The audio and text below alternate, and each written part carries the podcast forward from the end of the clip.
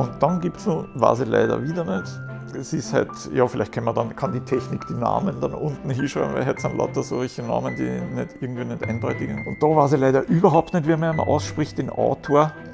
Stjepan, also so wie Stefan, nur mit einem Stjepan Sejic mit J. Und ich weiß nicht, ist vielleicht bekannt, vielleicht auch nicht, hat die Graphic Novel geschrieben, ah, Sunstone ist übersetzt worden als Sonnenstein auf Deutsch, haben sie interessanterweise übersetzt, trotzdem mag ich den deutschen Titel nennen.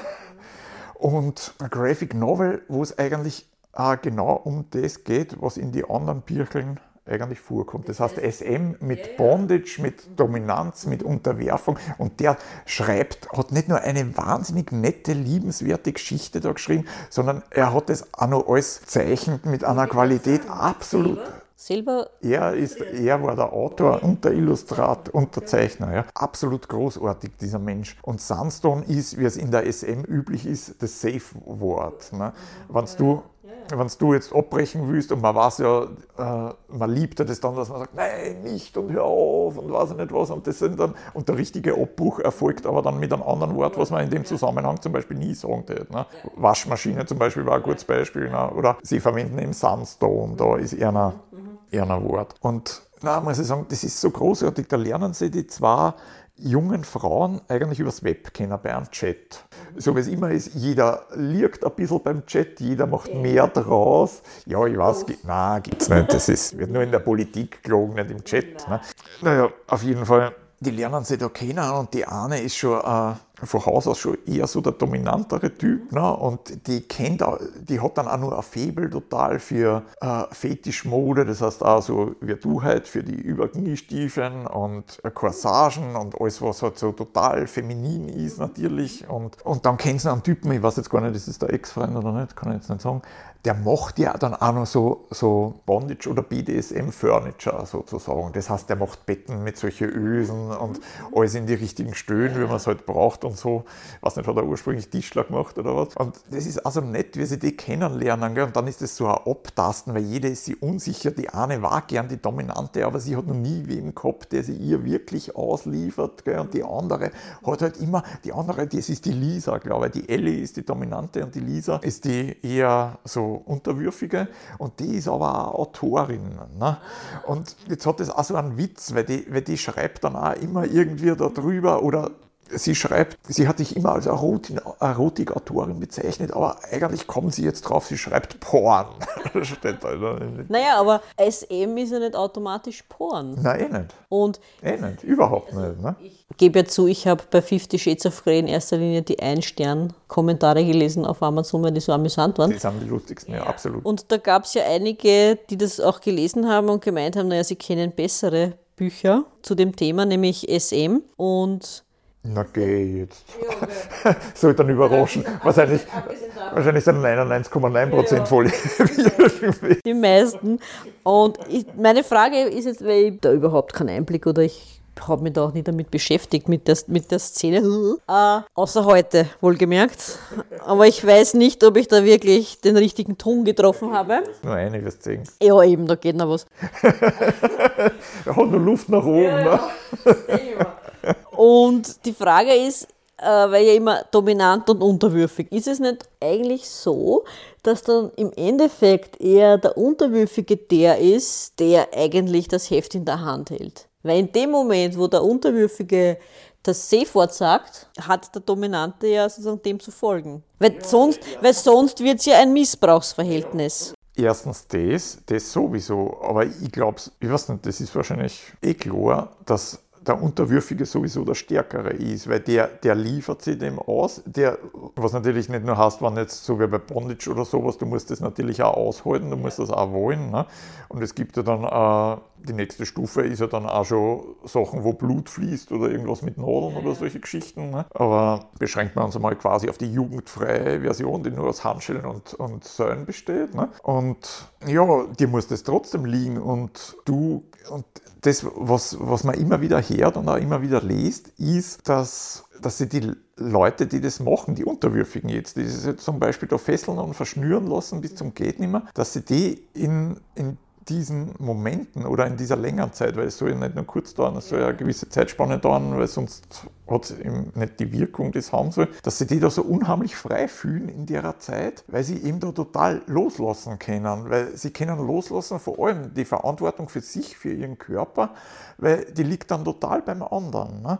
Und nicht nur, dass du das dann aushalten musst, oder, ich meine, wenn es der Typ ist, dann macht es ja eh Spaß, ist eh logisch. Trotzdem darf aber der andere nie eine Grenze überschreiten, weil sonst ja, weil sonst ja das Vertrauen weg ist. Sonst ist das Vertrauen weg, ne? sonst funktioniert das nicht. Ne? Weil das muss man schon sagen, das funktioniert nicht na, das Verhältnis kann nicht einseitig sein, ne? weil dann, dann ist es eine Entführung oder ein Missbrauch oder sonst irgendwas. Ne? Das funktioniert natürlich nur im absoluten Einvernehmen. Ne? Äh, absolutes Einvernehmen. Gell? Also ein Schlüssel gibt da jetzt nicht. Ne? also unsere Beziehung funktioniert eindeutig nicht, wie ich das so sehe. Na, ich glaube, das ist, ja, müssen wir vielleicht ein bisschen arbeiten. Denke ich auch, ja. Das braucht mehr als sechs Episoden. Nein, ich finde das lustig, weil äh, das eine möchte ich nur sagen, vielleicht auch, wo ich gesagt habe, bei der Christina Schwarz war das, wo die Großmutter eigentlich die war. Ne? Und ich habe einmal, ich weiß nicht, habe ich das wo gelesen, habe das irgendwo gefunden, dass sie angeblich durch das Buch, da hat es, nein, eigentlich, es ist dann später als, als Reprint, ist, also als zweibändiges Werk erschienen. Ursprünglich waren es so, so dünne Hefteln, ich glaube A5 groß oder nicht einmal A5 groß, die in unregelmäßigen Zeitabständen rausgekommen sind. Und zwischen den Jahren 1948 und 1959 rausgekommen sind. Von, äh, veröffentlicht von einem gewissen John Willy. Wieder Willy mit IE geschrieben hinten. Also wie gesagt, wieder einer.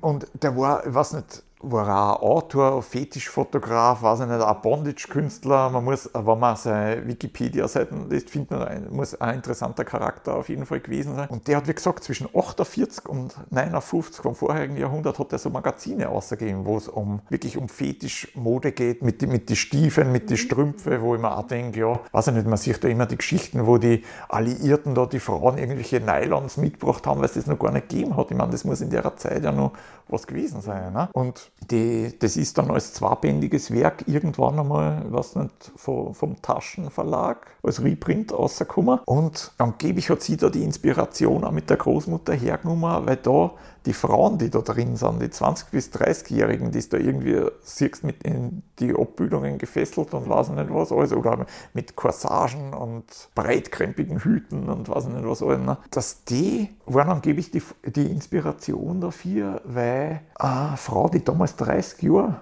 gewesen ist. Ne? Die war dann irgendwann um 2000 oder was, ja, um die 80 oder so gewesen. Ne? Die war das 80-jährige Mutter gewesen, die dann am Stock geht. Ne? Und dann ja wieder wo ich mir ich dann auch denke, diese wahnsinnige Idee, wenn das alte Murtal da mit dem Rollator geht und dann sah, dann sah solche Schwarz-Weiß-Bühlen von sie, wo sie da irgendwie so da liegt, total verschnürt mit einer Corsage oder was und mit die High Heels, dann denkst du, na, wenn das die eigene Großmutter, ich allein der Kick schon, dass man denkt, das war eine eigene Großmutter, das, das war schon ein Wahnsinn für mich. Die Frage, will man wirklich darüber nachdenken, was die eigene Großmutter so getrieben hat? Bei der Großmutter vielleicht schon, bei den eigenen Eltern nicht. Stimmt. Bei, na, bei meinen Großeltern konnte man es gut vorstellen. Bei den Eltern denke ich mir, ah, na. Die hatten, nur einmal in, die hatten sowieso nur einmal in ihrem Leben Sex. Ja, bei uns nur. Heute, heute machen sie es ja eh schon. Da geben sie den Samen und die Eizelle wird entnommen, dann geben sie es wo. Und heute wird das ja eh schon im Reagenzglas gemacht. Na, heute ist ja das.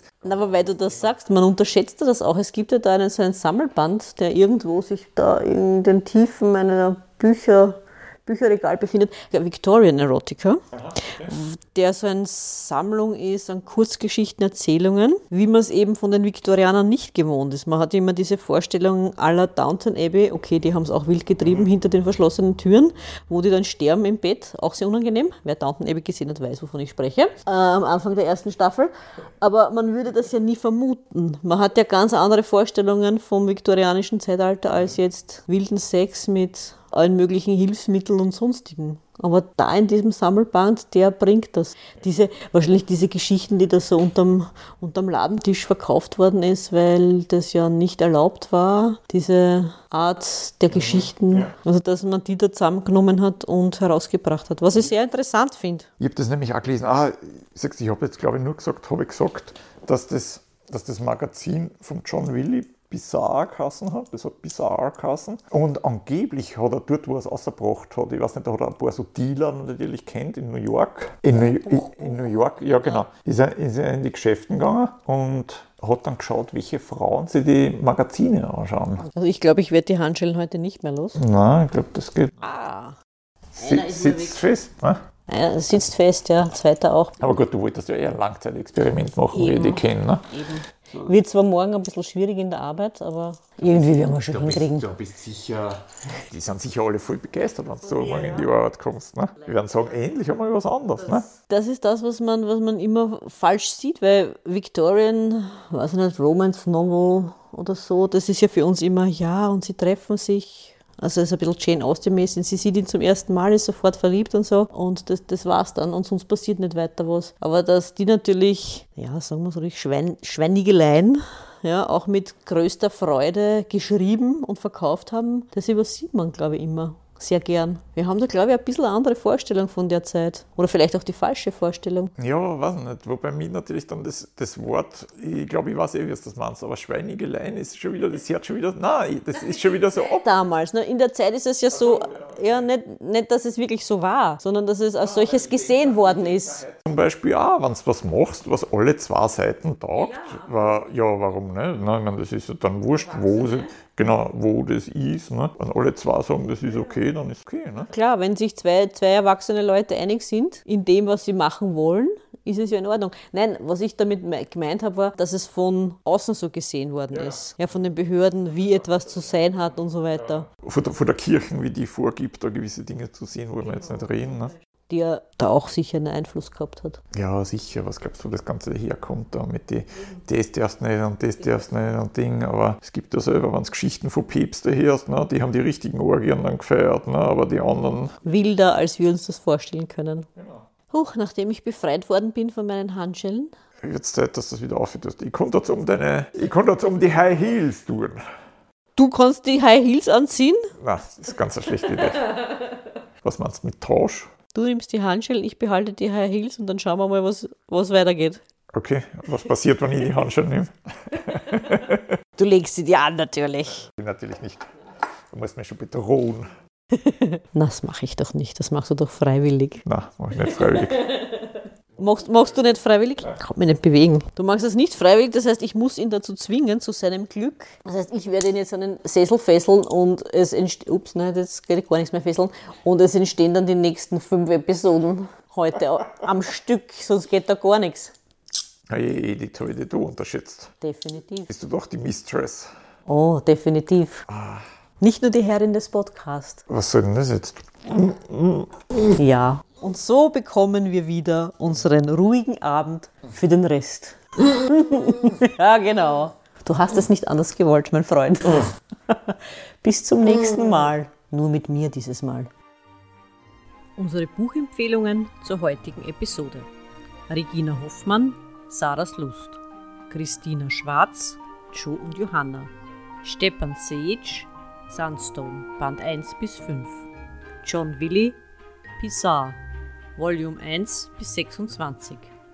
Sarah Waters, die Muschelöffnerin, auf Englisch Tipping the Velvet.